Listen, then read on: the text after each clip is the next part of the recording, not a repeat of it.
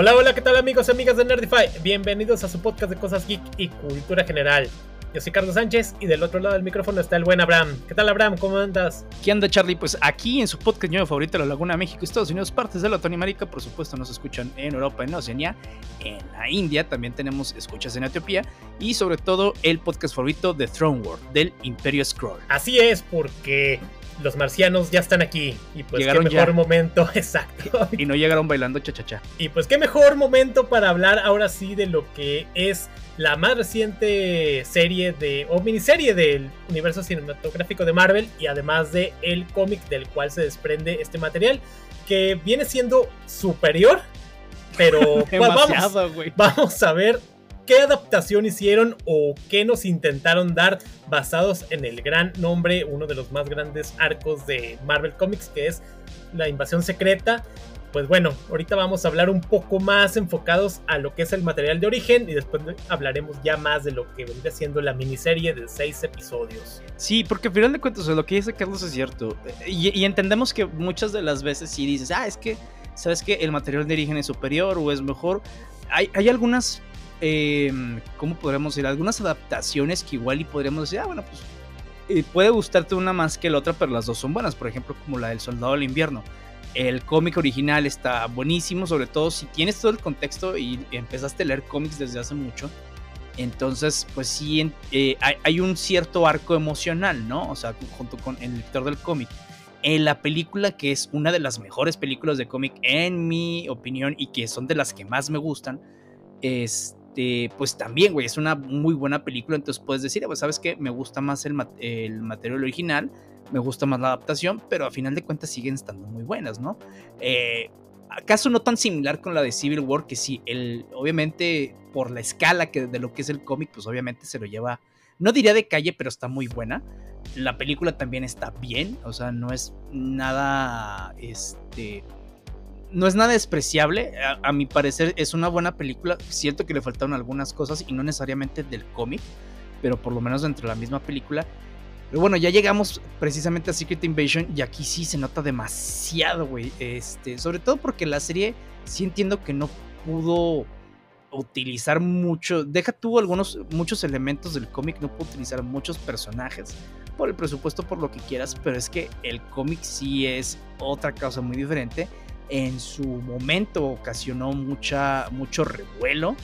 Este, y sobre todo también eh, teníamos los spin-offs que te ayudan a, ver un poquito más eh, alrededor del universo Marvel de cómo se estaba gestando y cómo estaban viviendo otros personajes precisamente esta invasión Scroll. Pero aún así, el, tomo principal, eh, más bien el, arco principal que consta de ocho tomos, pues también te deja entrever que, pues a final de cuentas es un desmadre, ¿no? Entonces, y está chido, de hecho, eh, le digo a Carlos, ¿sabes qué? En lo que yo lo agarré, me lo aventé en una tarde, porque está ágil, está bueno, está interesante, tiene algunos momentos que dices, ah, qué padre, qué gacho, este, sí sirve mucho tener cierto contexto. Este, todo esto sucede después de Civil War. Y a final de cuentas también lo que le decía Carlos, que sabes que si bien hay algunas cosas que mide Brian Malcolm Bendis, que es el el escritor de este, de este arco, no me gustan. Hay otras que como que el cuate sabe hacer muy bien. Y fíjate, más o menos desde lo que empezó a hacer con Jessica Jones, que de hecho hablamos de The Pulse hace muy recientemente, pues a lo que se vino gestando acá y lo que se va a ir gestando más adelante, que me dice Carlos que es la de Dark Reign. Este, y de hecho cuando me dijo, ah, sí me acuerdo cuando estaban saliendo los promocionales, que yo estaba leyendo, no me acuerdo qué otras cosas, dije, ah, o sea, se veía bastante interesante. Sí, exactamente. Como bien dices, Brian Michael Bendis vuelve a estar aquí en, el programa y con los dibujos de Nelly Francis Yu. Pues este crossover que viene en este entretejido del posterior de lo que es Civil War, House of M, eh, World War Hulk, Hulk, en el cual este, pues aquí vamos a ver las repercusiones y también la, cómo lo que viene siendo la opinión pública realmente sigue viendo con malos ojos a algunos de los superhéroes, lo siguen viendo. También tiene pocas semanas de que falleció lo que es Steve Rogers. Entonces, pues todavía así como que el status quo se está volviendo a acomodar. Algunos superhéroes todavía como que son de cierta manera fugitivos o todavía no se sienten con plena confianza de estar libremente.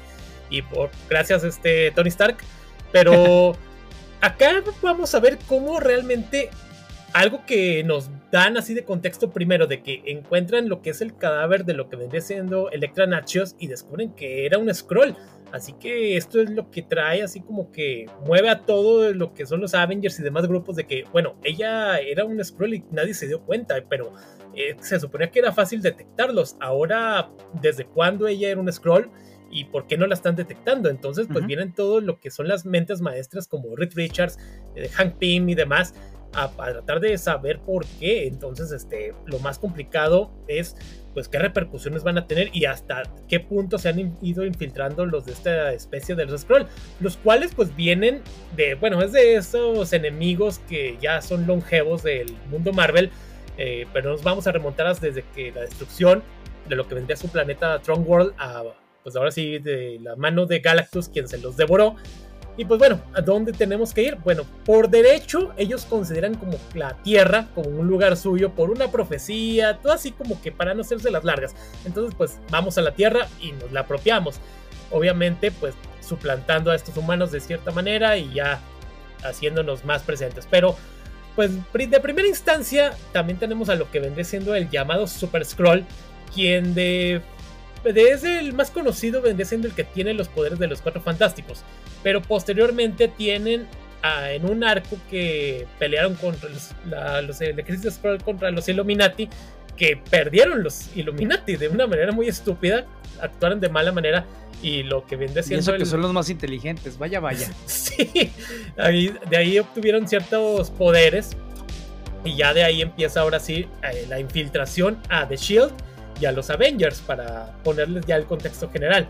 Y ahora sí, después vamos a ver otro tipo de Super Scrolls y, gracias a esta obra pues vamos a ver a otros pues más canijos. Sí, porque ahorita que precisamente mencionas la infiltración del Shield, es que los Scrolls fueron sistemáticamente infiltrándose en todas las eh, unidades tanto de gobierno como de seguridad, incluso con los superhéroes. Entonces, la invasión no fue así como normalmente nos muestran las invasiones eh, extraterrestres en las películas o en otro material que llegan eh, como ejército y matan, ¿no? O sea, acá fueron incluso diferentes estratos del gobierno, en diferentes, por ejemplo, en Chile, incluso con personajes muy icónicos de Chile como este Dongan, eh, en Sword, en otra, incluso con los Thunderbolts, o sea, en diferentes, y en los Avengers, ¿no? Entonces están en diferentes partes que nunca te vas a dar cuenta que ahí tienes tantos infiltrados y que sistemáticamente te invadieron. Y a final de cuentas, cuando lanzan la invasión, pues obviamente como están en todas partes, pues ya te fregaste. Entonces, si llega un momento de crisis en todas partes, en, Estado, eh, en el mismo Estados Unidos, con eh, los mismos Avengers que empezamos a ver que em, empiezan a recibir eh, ¿cómo se llama? Cierto, ciertas señales, ¿no? Para ir a investigar a la tierra salvaje que está pasando. Y es en donde empieza todo el desmayo, es en donde empezamos a ver que eh, pues hay otro tipo de, ¿cómo se llama?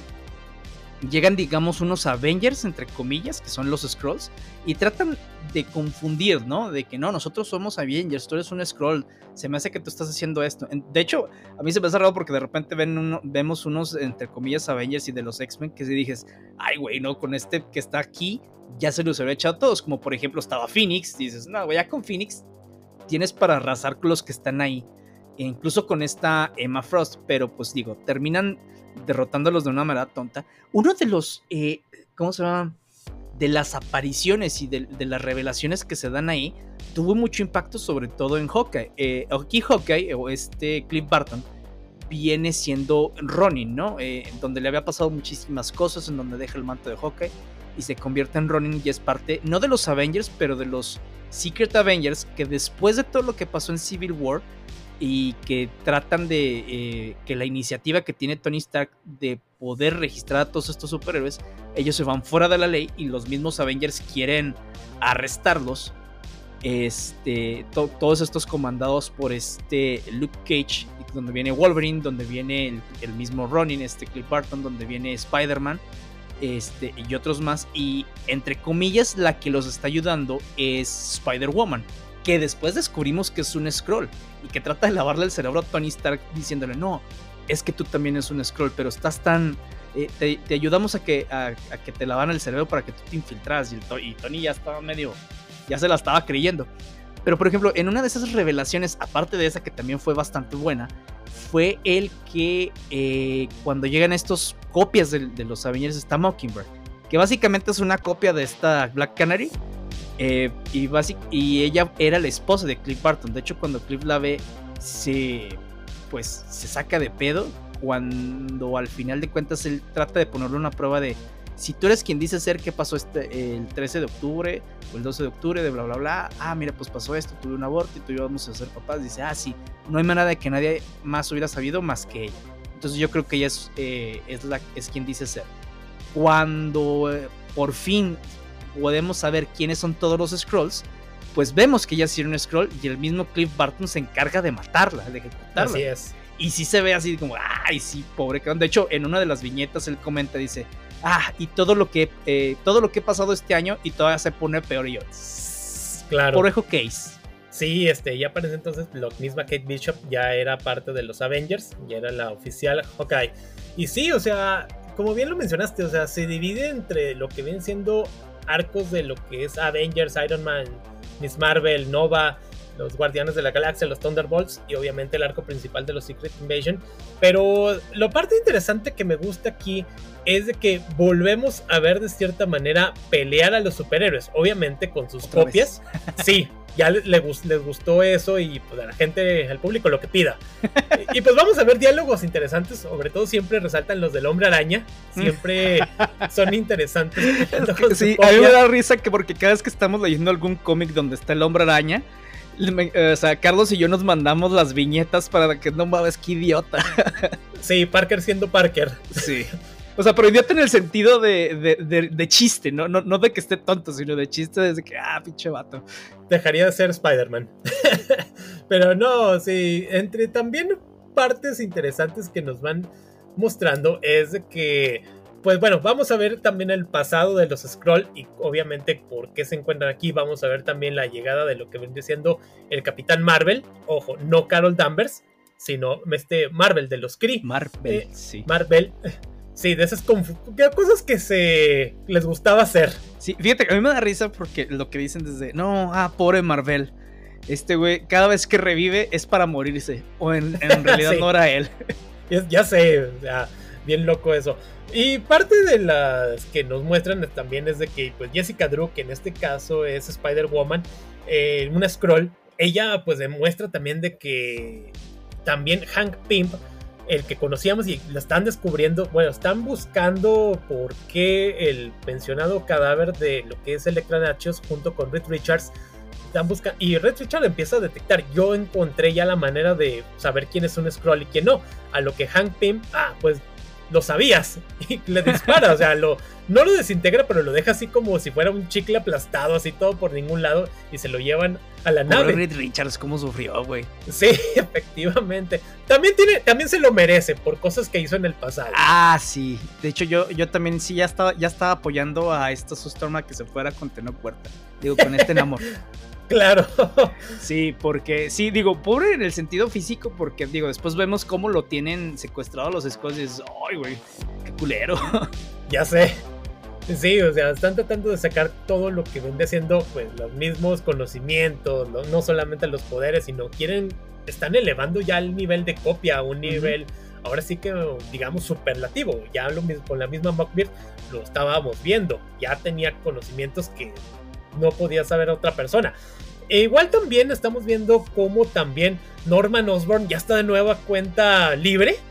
No recuerdo por qué es el motivo, después de que lo habían encarcelado, porque ya era, se había revelado que era el Duende Verde. A fin de cuentas, ya es el líder de esta facción llamada los Thunderbolts, en la cual eh, pues son estos villanos y antihéroes, de los cuales está también, este, vendría siendo Venom, que en ese momento era Mac Gargan, eh, también se involucran en lo que vendría siendo en el evento porque ven amenazados sus intereses, no tanto porque quieran ser héroes ni mucho menos.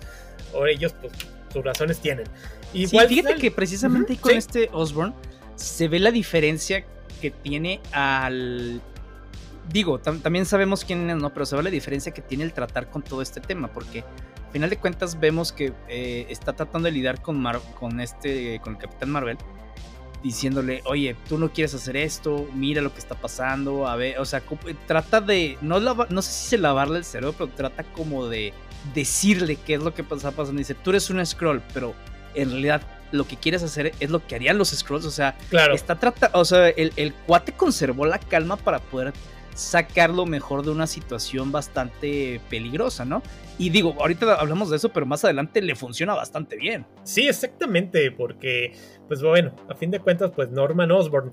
Y de las partes que relevantes del evento es que tenemos de nueva cuenta, y viene de la muerte también lo que viene siendo Thor. Quien se reencuentra con, primero cree que es este, el Capitán América, pero ojo, no era, es Bucky Barnes quien... yo, yo pensé que estabas muerto. Yo también pensaba que estabas muerto.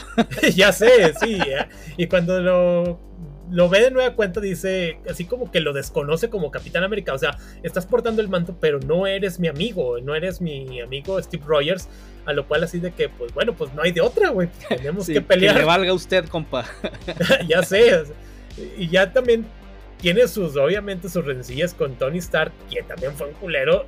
Ya también lo vimos en lo que fue Civil War, que es donde pues vemos el abuso de confianza de Tony Stark, que tenía, pues, creó el clon, empezando por ahí el clon androide de, del mismo Thor. Sí, que el mismo Thor después se lo recrimina, digo, al final de la batalla, en donde Tony trata de platicar con él así como que, ah, volviste, vas a estar de nuevo con nosotros.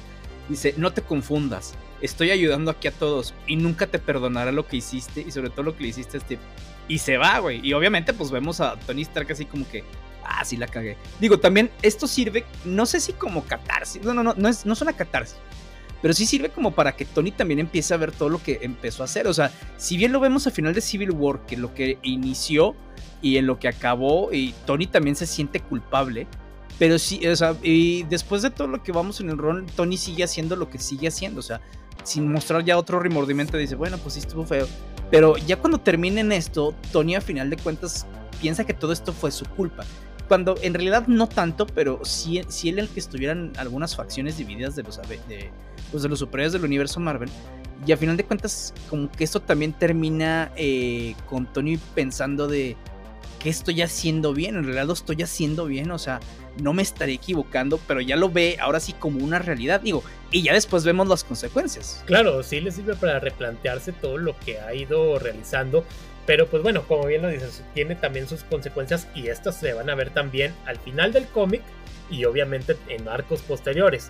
Porque también la parte que digamos que es lo que más se le critica a la serie es la falta de superhéroes. Y acá los tenemos, no me atrevo a decir en exceso, pero los tenemos en un buen número y creo que es algo que los fans les gusta. Vamos a darnos de chingazos ver superhéroes contra superhéroes. Sí, fíjate que precisamente ahorita que estás diciendo que, o sea, sí son demasiados, llega un momento en el que algunas viñetas y son páginas completas dedicadas a la pelea que donde digo, verga, o sea, tratas de ver quiénes están y dices que es, demasiado. O sea, eso sí le, le, voy a. ¿Cómo se llama? a, tratar de, pues, darle una mención especial a este Lenin Francis Yu. Que, híjole, el cuate supo poner a demasiados superhéroes en una página. Ajá, y que cuando la ves, pues, o sea, no se vea sobresaturada. Digo, sí, sí lo ves y dices, ay, güey, son un chingo. Pero se ve de tal manera que sí se ve que están peleando entre todos. O sea, se ve un poquito más orgánico. Porque sí he visto eh, paneles completos de superhéroes peleando y dices, ay, güey, aquí no hay ni ton ni son, ni siquiera sabes dónde están. Saturados, demasiado. acá sí se ven, sí, sí son muchísimos y eso fue, a final de cuentas, eh, la intención, pero sí se, sí se ve como una pelea un poquito más dinámica. Sí, tenemos hasta Howard the Duck ahí tiene sus cameos. De repente le dije, ¿qué pasa, chingue? Este güey a hora llegó. ¿En qué momento está? Lo que sí me sacaba de onda de repente es que a veces aparecían personajes así random de, ah, chinga, ¿en qué momento llegó? Como Daredevil. Así como que, ¿en qué momento estaba? Sí, de una página a otra, o sea, de una viñeta a otra dices, ah, chinga, ¿y este güey dónde estaba? ¿Por qué llegó? Sí, efectivamente. Digo, obviamente, pues están los spin-offs y te dice cómo van llegando y obviamente, y te, dan, eh, les entran en los personajes. Y acá pues es, es, un ensamble, ¿no? O sea, se entiende. Sí, de repente creo que a veces eh, hay algunos spin-offs, no digo que todos, pero sobre todo en estas maxiseries, sí hay algunos spin-offs, perdón, que sí se pasan porque nada tienen a veces que ver con el evento, nada más para tratar de vender. De vender más. Sí, efectivamente. Y ya que estamos hablando de lo que viene siendo la batalla final, en la cual tenemos también a la que viene siendo a Casey Lang, porque acá no sale Ant-Man, eh, esta tour es como su identidad. Eh, también va a aparecer y que hace su sacrificio, lo que viene siendo The Wasp, que es la que no sé cómo interpretarlo, crea una onda de energía. Que... Ah, fíjate que lo que yo interpreté más o menos es que cuando eh, que de hecho me gusta mucho lo que hacen aquí, es de, es que no esperaban que pasara esto, de que Thor con su martillo, ¿no? Porque aquí Hank Pym, pues vemos que a final de cuentas es un scroll. ¿En ¿Cuánto tiempo? No sabemos. Y lo que en algún momento en algún aniversario le dio a esta eh, Janet Van Dyne una, un químico este, para... Eh, él, le decía, no, mira, este químico va a ser una, una fórmula mejorada para que tú no solamente te hagas chiquita, sino que te hagas grande cuando el momento lo necesite. Pero se suponía que ella pensaba que lo iba a poder controlar, ya que Hank Pym, lo, bueno, el scroll pues, lo controla a control remoto. De hecho, en uno de los paneles decía, si tienen a Janet Van Dyne, tenemos la victoria asegurada. Entonces lo que hace es, eh, ¿cómo se llama?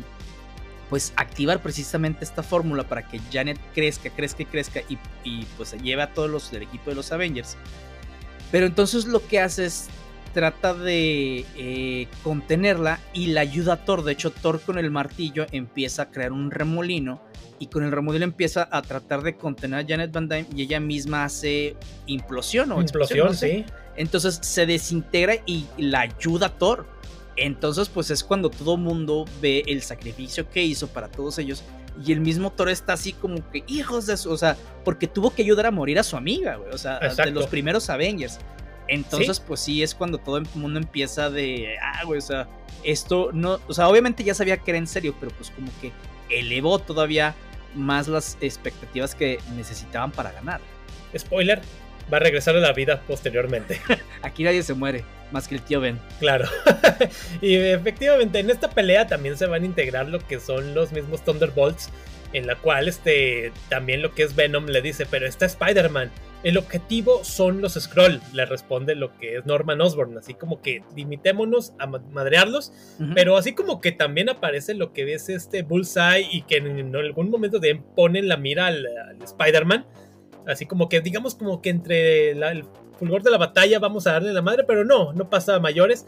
Y hasta que están peleando lo que es Wolverine con lo que viene siendo con la Spider-Woman o la Reina Scroll, que ya muestra todo. Bueno, porque ya finalmente todos los Scroll ya muestran sus identidades. O sea, ya no hay tanto problema porque gracias a la máquina de Reed Richards, quien es rescatado, ahora sí ya están peleando contra las versiones, ahora sí, digamos, verdes de los superhéroes. Y ya cuando están dándose en la madre todo eso, Norman Osborn decide dispararle con un arma y le vuela la cabeza a la reina Scroll, a lo cual todos se quedan así como que, a madre, sí lo hizo, ¿qué pasó? y esto es lo que le va a elevar el rango a Norman Osborn tiempo después, ya al final, ya digamos, ya en el prólogo, porque ya para la opinión pública, Shield y los Avengers fracasaron, porque vieron que se les infiltraron Scrolls, para el gobierno eh, todo eh, va a desintegrar Shield. También este Tony Stark pues deja de su tanto poderío que tenía alrededor del gobierno y finalmente nombran a Norman Osborn como el ahora sí el mero mero de seguridad y se forma Hammer, que viene siendo la nueva facción que viene a reemplazar a Shield. Esto pues obviamente le va a elevar, eh, empezando el ego a Norman Osborn y el poder, y el poder porque se, van a, se va a ir a vivir a la torre Avengers. Y es donde pues ahora sí soy el mero mero caguamero y ya cuando está ahí digamos que ya es dueño de la torre Avengers, baja en lo que es uno de los ascensores y finalmente pues termina encontrándose con otros personajes como lo que es el Doctor Doom, Namor, Emma Frost de Hook y Loki, en lo cual así como que señores, ya tenemos trabajo que hacer y así te lo dejan así ah, como que qué van a hacer estos güeyes que tienen una, una moral, una moral así digamos un tanto dudosa. Sí, bastante cuestionable, sobre todo Emma Frost ha cambiado de, lado a cada rato, güey. Claro. Este, pero sí, sí, y bueno, también Namor. Entonces, pero sí está muy interesante, güey. De hecho, precisamente lo que le ayuda a Norman es que cuando toma el tiro hacia la Reina Scroll, eh, precisamente estaban helicópteros de los medios eh, viendo todo el desmadre. Entonces, cuando sabían que todo el mundo estaba, tenía la Reina Scroll, al, eh, ¿cómo se llama? Ya eh, arrinconada, ninguno de los superhéroes hizo nada lo suficientemente rápido como para poder contenerla, güey. Como para poder capturar algo. Entonces, en ese momento, pues este Norman ve su oportunidad, las cámaras están sobre de él y la gente, sobre todo el presidente, vio, ah, es que él sabe lo que hay que hacer, ¿no? O sea, él toma las decisiones cuando las tiene que tomar y sabe las consecuencias y aún así las toma, cosa que no hizo Tony Stark o que se ve más bien entre comillas que la, gente no vio que Tony Stark no hizo, sobre todo por todo lo que falló. Entonces, pues ante una amenaza están dispuestos a cederle el control a un psicópata, güey. Claro. Entonces, o sea, como lo pasa en la vida real también. Nada más hay una amenaza y se el control al psicópata, güey. Ándale. Y ya de aquí, pues de allá donde pasa, ahora sí el arco que mencionaba Abraham, el de Reino Oscuro, y finalmente se forman los nuevos, los nuevos Dark, Avengers, en el cual, pues, el mismo Norman Osborn se toma la, una de las armaduras de, de, Iron Man y se convierte en lo que viene siendo Iron Patriot. Eh, lo que viene siendo Venom se convierte en el nuevo Spider-Man con traje negro.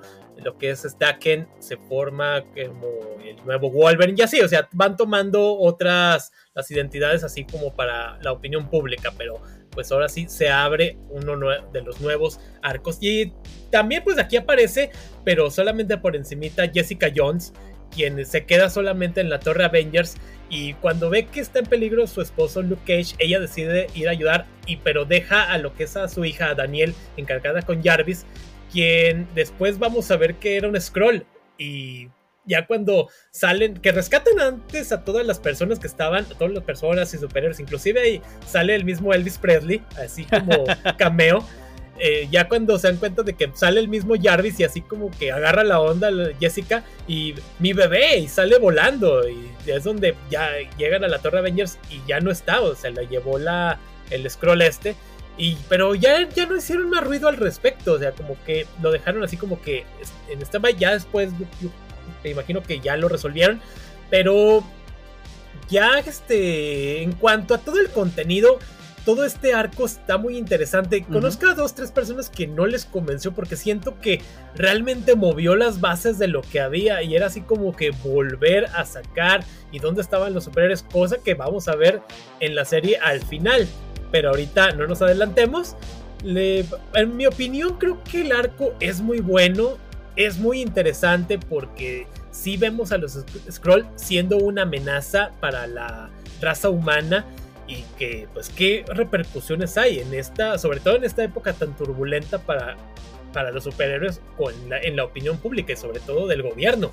Sí, porque fíjate, incluso si mal no recuerdo, en uno de los de las series animadas de los Avengers, que de hecho sí me gustaban bastante antes de que las decían el reboot, sale este, este arco. Entonces, este, y también bien hecho, digo, con, las historias y todo lo que tenían alrededor. Pero sí, o sea, e, es que lo interesante de esto es de tú ya no sabes en quién confiar. Incluso ahí lo dicen los mismos scrolls de no solamente porque tengan más poderes y más gente van a ganar, sino de que cuando estás en una guerra, una batalla, necesitas eh, saber que cuentas con la persona de al lado, güey.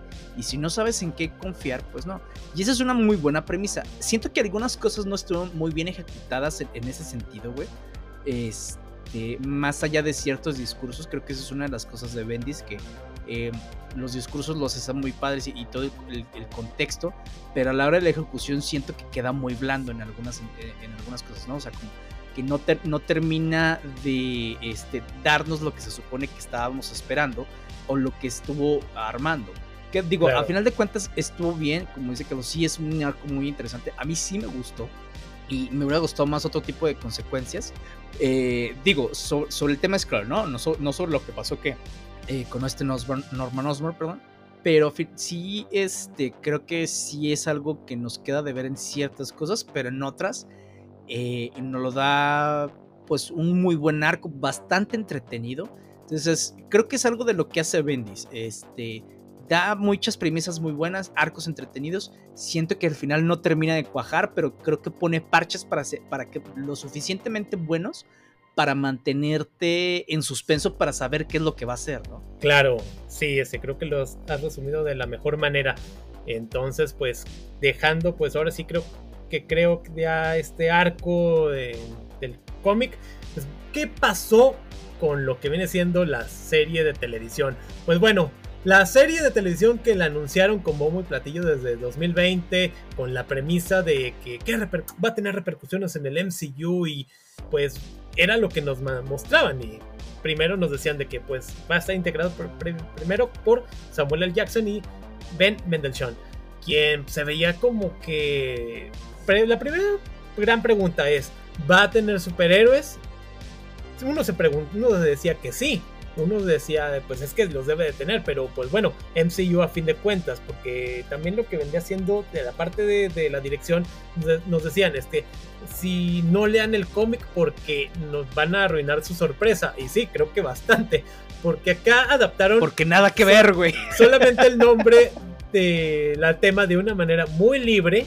Y intentaron hacer lo que viene siendo un thriller político que, ojo, suena interesante, porque estamos hablando de thrillers políticos como lo que viene siendo Andor, que es muy buena y es muy interesante. Y a mucha gente no le gustó porque la consideran lenta, porque se van a cuestiones tanto políticas y, sin tanto de cosas de Jedi. Y acá como que lo intentaron hacer de que no, sin superhéroes, pero es que no funciona Secret Invasion sin superhéroes, porque se le dejas todo el peso a Samuel L. Jackson y, pero pues vas a hablar de que eh, los humanos están siendo invadidos en secreto por una especie que ya tiene infiltrados aproximadamente como un millón de scrolls. Entonces, pues, este, primero te lo ponen con premisa de que puede haber una tercera guerra mundial porque los scrolls que son inmunes a la radiación se están, están en guaridas o se están refugiando en estas plantas nucleares eh, abandonadas en Rusia porque ahí nadie los buscaría ni, ni nada. Entonces, pues lo que viene siendo es que hay estos grupos radicales encabezados por lo que viene siendo este nuevo líder scroll llamado Gravik, quien, este, quien el actor ya apareció también en la película de Barbie como uno de los Ken. Así se dije, ah, canijo. Inclusive hay un meme así de que Oppenheimer, Barbie, con este actor. Eh, pero pues bueno, la premisa pues viene siendo esto de que quién es quién y confías en la persona de al lado como bien dice Abraham. Entonces pues bueno, acá nos dicen, ¿hay repercusiones desde Endgame o cómo está el asunto? ¿Qué tanto peso tiene esta serie? Fíjate, es que es eso, güey. Eh, la verdad la serie no creo que tenga más peso. Eh, le decía que, ¿sabes que Yo creo que esto se puede haber resuelto en dos episodios, porque tampoco ni, para película daba. Entonces, está muy lenta, está muy X. O sea, en, en realidad, sí lo que te tratan de vender es la marca de Secret Invasion este, de lo, sobre todo para los que sabían de cómics y los que y, a final de cuentas habían escuchado de, ah, fíjate, es que eh, los scrolls son estos cambiaformas que empiezan a sustituir a superhéroes y se dan un desmadre, ¿no? Mucha gente sabía que era eso. ah, sí está interesante. De hecho, cuando eh, la anunciaron que decía Carlos en 2020, dije, ¿sabes qué? Es de las pocas cosas que sí quiero ver, que sí me llaman mucho la atención, ¿no? Precisamente por, por el arco y todo lo que sabía de eso. Pero la verdad es que no tiene nada que ver. Y si bien Samuel L. Jackson es un muy buen actor y puede llevar incluso películas él solo, su personaje aquí pues está bien X, güey, porque ya es es un Nick Fury, muy venido a menos ya, güey.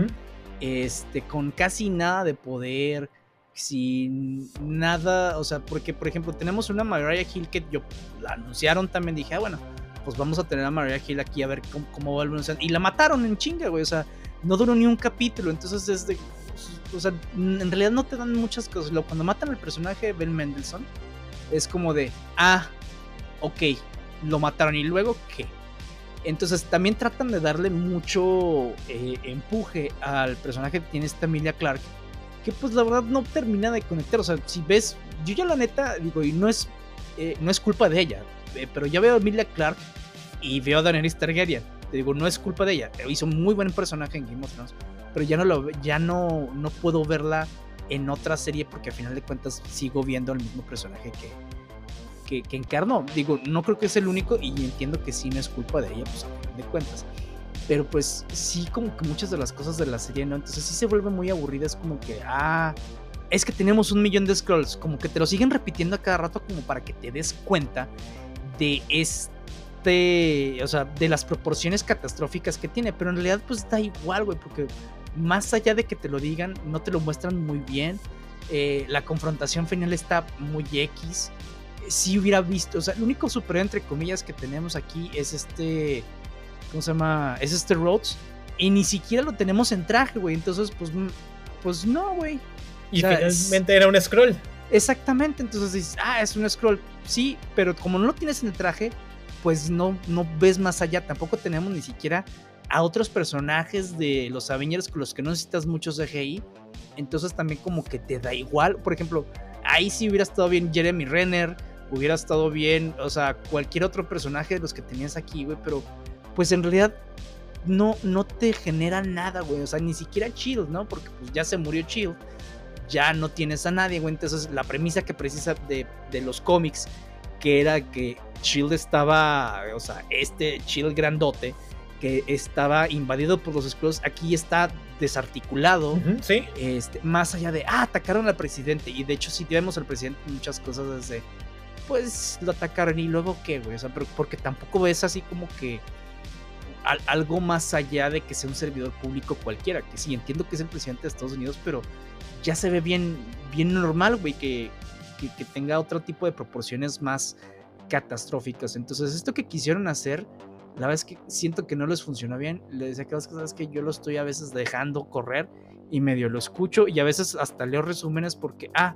pues el resumen se ve interesante, güey, pero la verdad es que no me atrapó nada de la serie. Sí, claro, porque acá también lo que te ponen es de que, ok, el, este, el, líder nuevo de los Scroll, este Gravik, interpretado por lo Kingsley Benadir, ahorita sí ya, ya está el nombre, pues él lo que quiere es crear a los Super Scroll, para crear a su, a su raza que sea más poderosa, que tenga más recursos para defenderse. Y es lo que llaman la cosecha, que viene siendo la recolección de ADN de los superhéroes que han ido colectando desde lo que es Endgame. Y él es el primer Super Scroll porque tiene los poderes de tanto de Groot, tiene el virus de Extremis de, en Iron Man 3, tiene de uno de los gigantes de hielo y de Cool Obsidian. Entonces, pues los vemos así gradualmente. Ya después, lo que es este Gaia, Emilia Clark, también al final vemos que ya ella también se convierte en un Super Scroll para defender a. para ponerse en contra de él.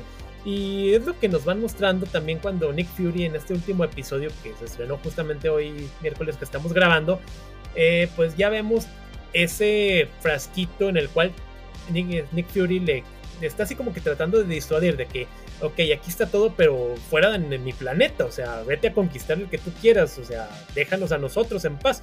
Entonces ya cuando nos muestran todo lo que es el ADN colectado así que aparece en la computadora, vemos dentro, lo, dentro del que resalta, porque si es una lista un poquito larga, pues está el del mismo Capitán América, de Ghost, de la Capitana Marvel, de Abominación, de Mantis, de Hulk, de Thor, de Valkyria, etc, etc, del mismo Thanos también. Y es cuando ya lo tiene Gravik, se lo, se lo inyecta o no me acuerdo cómo lo obtiene y ya es donde se forma ahora sí el Super Scroll mega cabrón chingón. Pero este sorpresa, este Nick Fury que está así como que inclusive está muriendo por gracias a la radiación porque va directamente a una de las plantas nucleares. Eh, sorpresa era Gaia, quien ella también se había inyectado también parte de lo que de los poderes y, vamos a ver esa pelea que cómo van sacando de repente que el brazo de Drax, que de repente los poderes de la Capitana Marvel, del brazo de, Thanos. Se vuelve interesante, sí, pero como que son no los poderes tal cual, sino como que unas copias, porque no tienen los poderes de lleno, o sea, como que es una fracción de esto, porque si no ya serían, este, ahora sí que personajes super mega cabrones, en los cuales creo que mm, van a quedar ahí nada más, sobre todo el de Gaia, que es la que sobrevive, y solamente esto, o sea, creo que ya de esta personaje no va a haber más. Solamente como que, ah, sí, apareció y adiós. Finalmente, pues lo que en la parte sí que nos dejan es de que el presidente, cuando ya da su mensaje, ahora sí público, es de que vamos a matar a todos. Y es lo que le reclama Nick Fury, de que, oye, güey, ves que era más tranquila la cosa, no asesinar por asesinar a cualquier scroll que se aparezca y largo en nuestro planeta o les damos en la madre, es lo que te dejan. Porque incluso hasta matan a la primer ministro de, bueno, aquí en la serie la primer ministro de Inglaterra y pues resulta que no era scroll, ¿no? O sea, ¿qué es lo que dice? Se están matando incluso civiles pensando que son. Y eso, fíjate, hubiera estado buenísimo si hubiera sido dentro de todo el contexto, güey, de la serie porque todavía hace que la cosa sea más interesante, pero acá te la dejaron al último y muy de pasadita, es de, bueno, ok, ¿y qué repercusiones va a tener, güey? En realidad sí las va a tener en el MCU. ¿Qué es lo que ya no sabemos? Porque hace poquito el mismo Bob Iger dijo, este, nos vamos a centrar, vamos a, a reconfigurar ciertas cosas. Entonces lo que está dando a entender es que eh, proyectos que se van a cancelar, que se van a retrasar, que se van a modificar, porque sí están sacando mucho cascajo, o sea, la misma gente lo ha dicho últimamente. Este, y entonces dices, güey, es que antes tú veías, ibas a ver una película porque sabías que era dentro de todo el arco de, de, las gemas del infinito, pero eh, aunque sea poquito, ¿no? Pero pues aquí dices, pues que ya no sé dónde chingos están yendo, güey, o sea, y ya me da hueva ver eh, series de tantos capítulos para pues nomás dar, que me den dos o tres datitos bien X. Claro, y una parte también que va a estar interesante es de que, ok, el presidente, pero para el próximo año cuando salga la película, si no es que no se retrasa, el Capitán América 4, pues este Harrison Ford acaba de ser el presidente, el general este, Ross. Entonces no sé cómo vayan ahí a manejarlo, de que si murió el presidente o cómo vaya a estar elecciones. elecciones, sí, no te dejan, no te dan así alguna respuesta al respecto, pero bueno, ya en su momento se sabrá.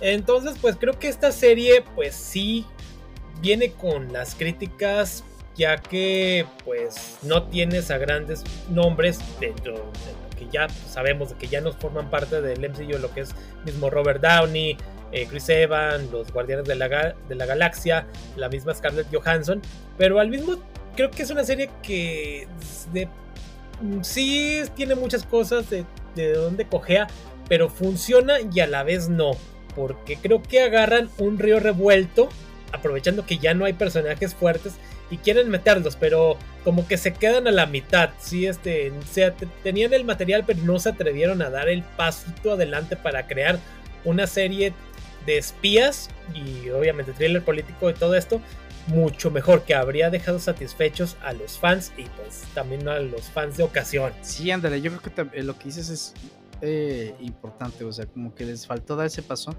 Yo mucho de lo que creo es que porque querían básicamente sacar un producto que medio relacionaban con el cómic, pero que la gente eh, pensaron que iba a ver y, se acabó, ¿no? Cuando pues también tienen que entender que estamos en una era en donde hemos tenido muchísimas películas, buenas y malas, ¿eh?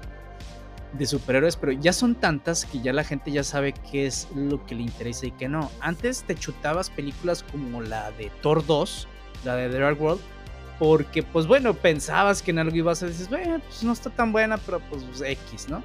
Porque tampoco había muchas, muchas películas. Ahorita hay demasiado material de superhéroes que ya la gente dice, güey, ya no te voy a soportar un material mediocre. O sea, necesito que me des algo bueno. Y si le estás soltando eso porque piensas que eh, es que antes funcionó, pues sí, pero ahorita ya no es antes. Ya no. Entonces, si no das el paso adelante, si no tratas de que las cosas sean diferentes, pues entonces vas a tener estos resultados. Claro, y sobre todo también ya tienes la cuestionable Ant-Man 3, que es buena película, pero pues tuvo malas críticas por lo mismo, porque la gente estaba esperando algo más.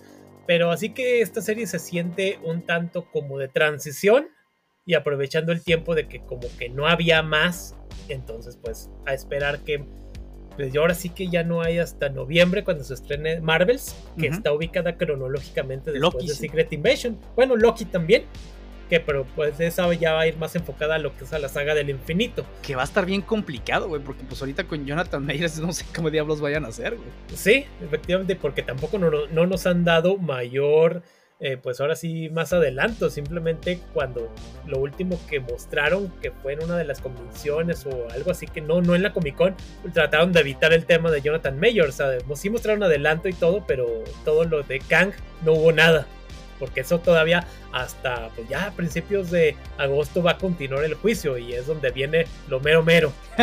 Sí, ahora, si le va muy mal, digo, a final de cuentas la imagen este, ya está afectada si sale bien parado en el juicio y todo, pues Disney dice, bueno, pues sabes qué, vamos a tratar de hacer control de daños y, y, aún así le van a dar porque pues al final de cuentas es dinero para ellos. Claro.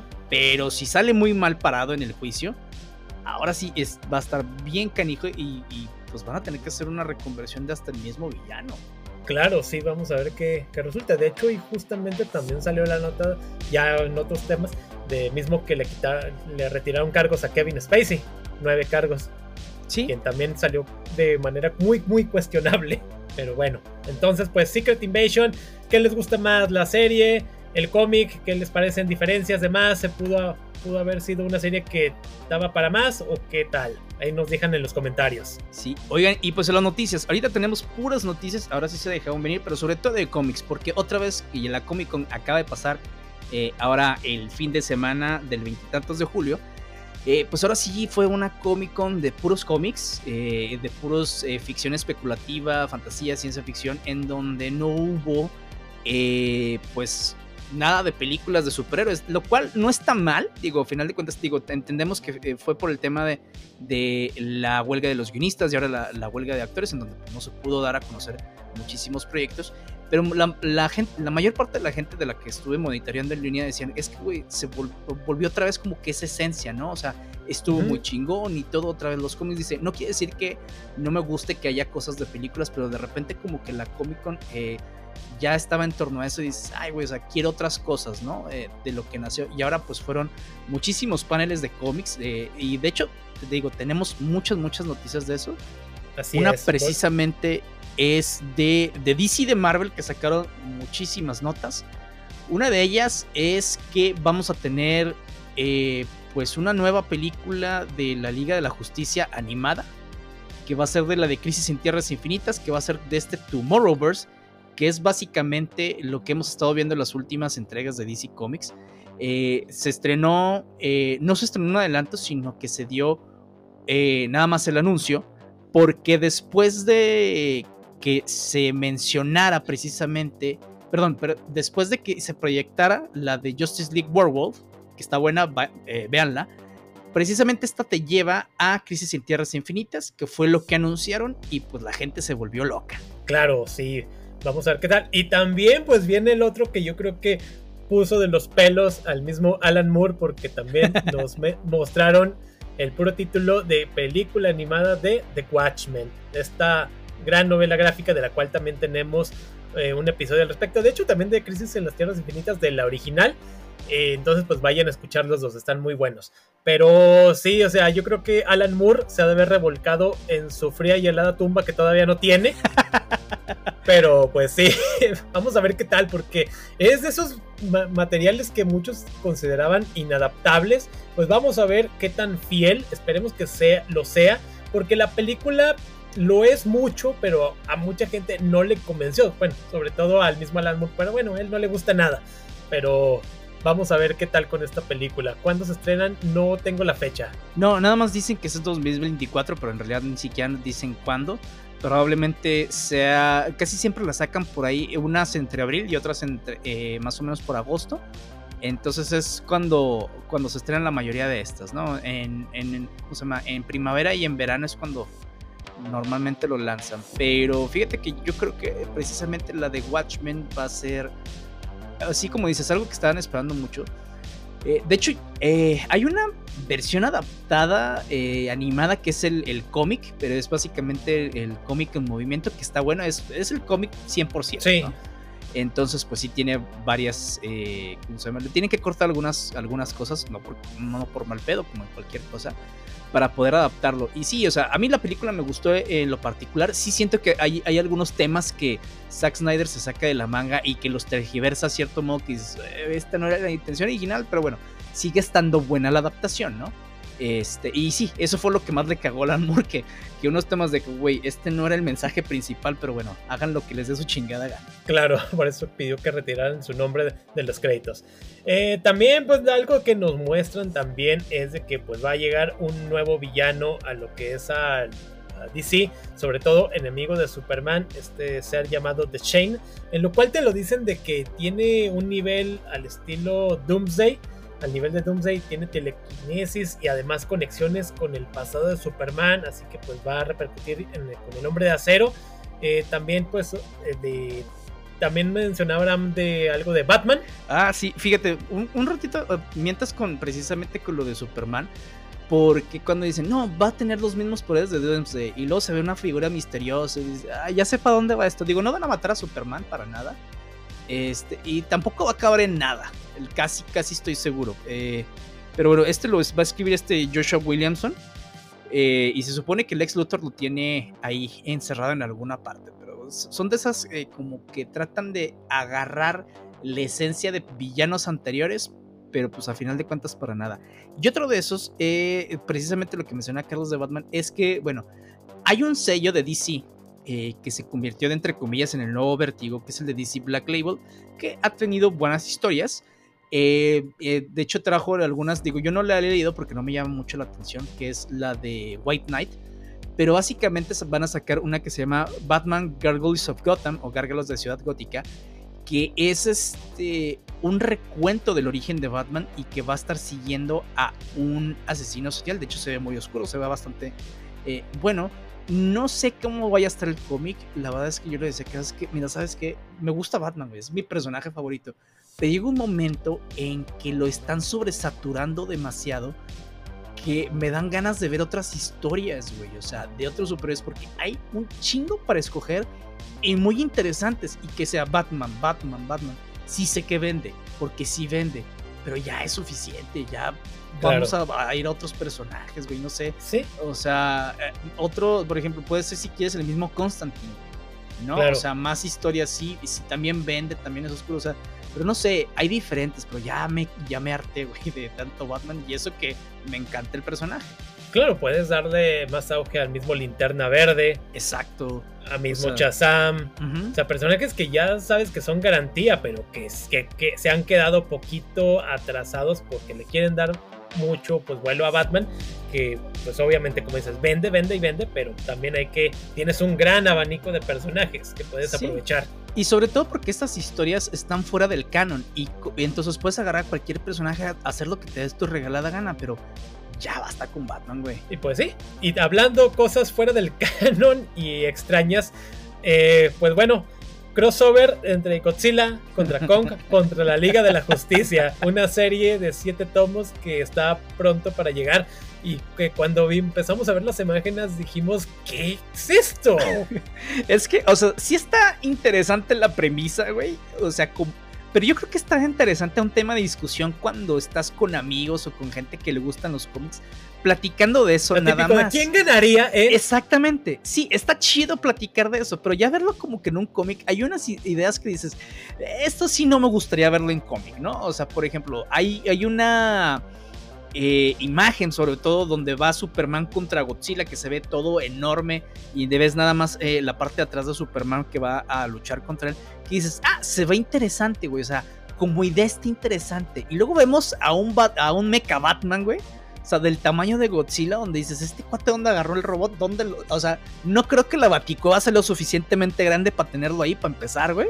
Claro. Este, ah, no más si va a salir de un volcán, güey, ya se lo están chutando de los Power Rangers. Sí, de hecho, ahorita que me estoy acordando, hay un episodio de Los Simpson en el que Homero dibuja en una servilleta Godzilla peleando contra Superman, a lo cual Lisa le dice, creo que Godzilla es más grande que Superman porque los pone al mismo tamaño, entonces digamos que se volvió canon de golpe también esto.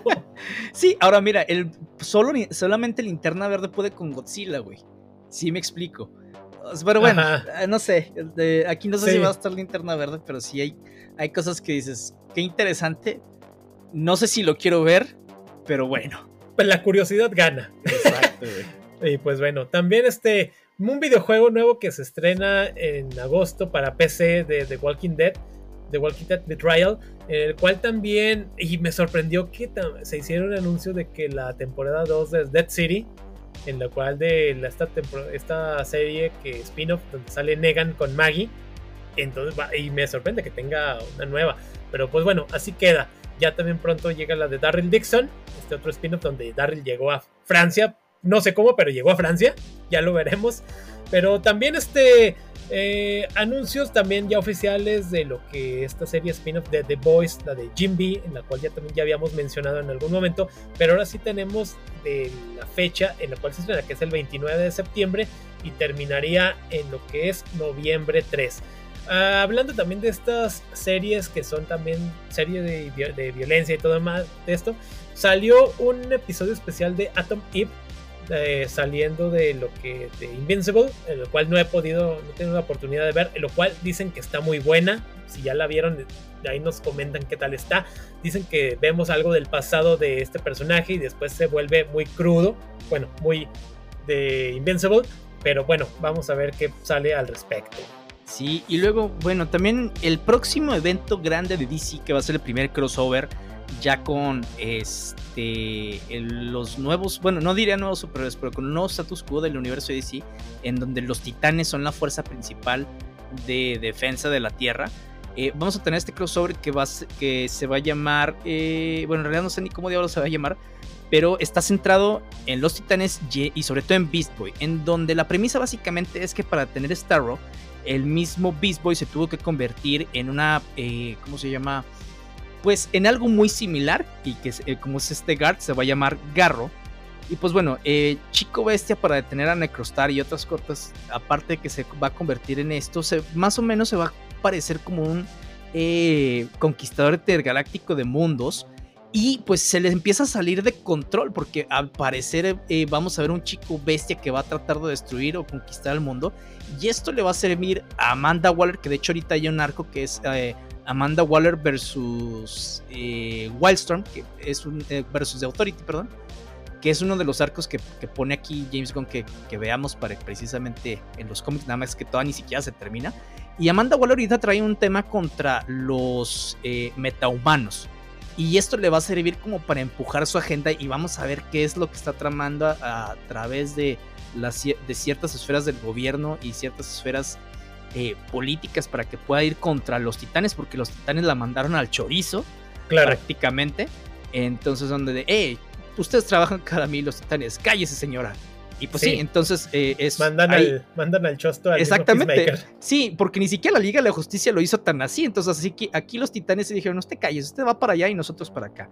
Va a estar bastante. Eh, ¿Cómo se llama? Bastante interesante. Quien escribe es Tom Taylor, quien ha estado escribiendo precisamente Nightwing, que le dio un, un, refresh bien cañón a Nightwing, que la gente ha dicho que ha sido un ron bastante interesante. Es uno de los que tengo muy pendientes de leer, porque sí, eh, de lo que viste dije, wow, bastante bueno. También es el que trae los titanes.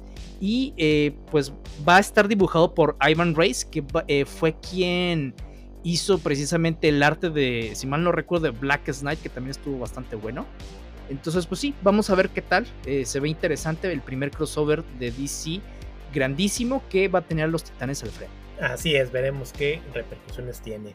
También, pues, en secuelas, en cómics, ya recuerden que también mencionamos de esta saga de que fue The, Last Running de las Tortugas Ninja, que está muy bueno. También, este, lean ese cómic, está muy interesante. Si no, escuchen el episodio que tenemos al respecto. Eh, nos dejaron con un, un cliffhanger en el cual llegaban cuatro nuevas tortugas que vienen a reemplazar a las ya clásicas.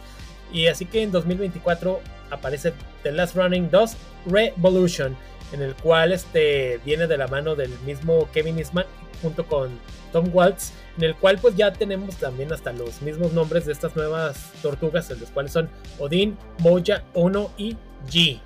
El cual este, pues veremos, tienen el mismo look así tipo de Miguel Ángel de, The Last Running.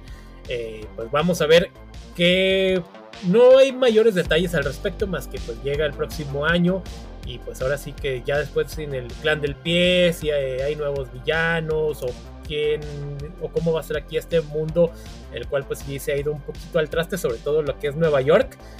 Veremos estas nuevas cuatro tortugas. Y sí, oye, y luego fíjate, eh, digo, ya sé que me estaba quejando de Batman, que de demasiado Batman, pero esta sí se me hace interesante. Eh, porque es de la mano de Joshua Williamson y Simón de Mayo van a colaborar en un nuevo volumen de Batman y Robin. Pero acá vamos a tener otra, bueno, a Bruce Wayne y a Damian Wayne, que ya los habíamos tenido antes en, otros.